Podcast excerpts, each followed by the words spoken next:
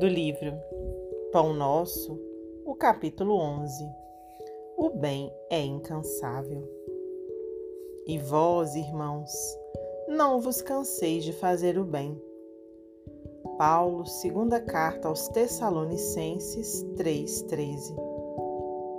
É muito comum encontrarmos pessoas que se declaram cansadas de praticar o bem Estejamos, contudo, convictos de que semelhantes alegações não procedem de fonte pura. Somente aqueles que visam a determinadas vantagens aos interesses particularistas, na zona do imediatismo, adquirem o tédio vizinho da desesperação, quando não podem atender a propósitos egoísticos.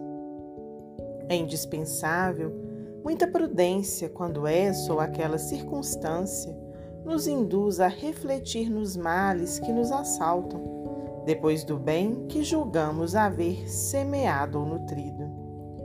O aprendiz sincero não ignora que Jesus exerce o seu ministério de amor sem exaurir-se, desde o princípio da organização planetária.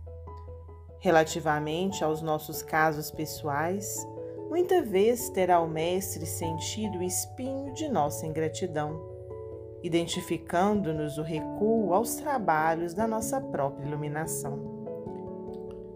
Todavia, nem mesmo verificando-nos os desvios voluntários e criminosos, jamais se esgotou a paciência do Cristo que nos corrige, amando, e tolera, edificando abrindo-nos misericordiosos braços para a atividade renovadora.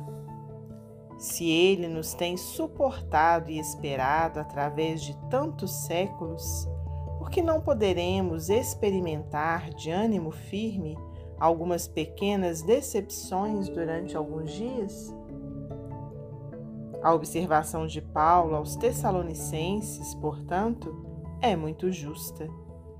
Se nos entediarmos na prática do bem, semelhante desastre expressará em verdade que ainda não nos foi possível a emersão do mal de nós mesmos. Emmanuel, psicografia de Francisco Cândido Xavier.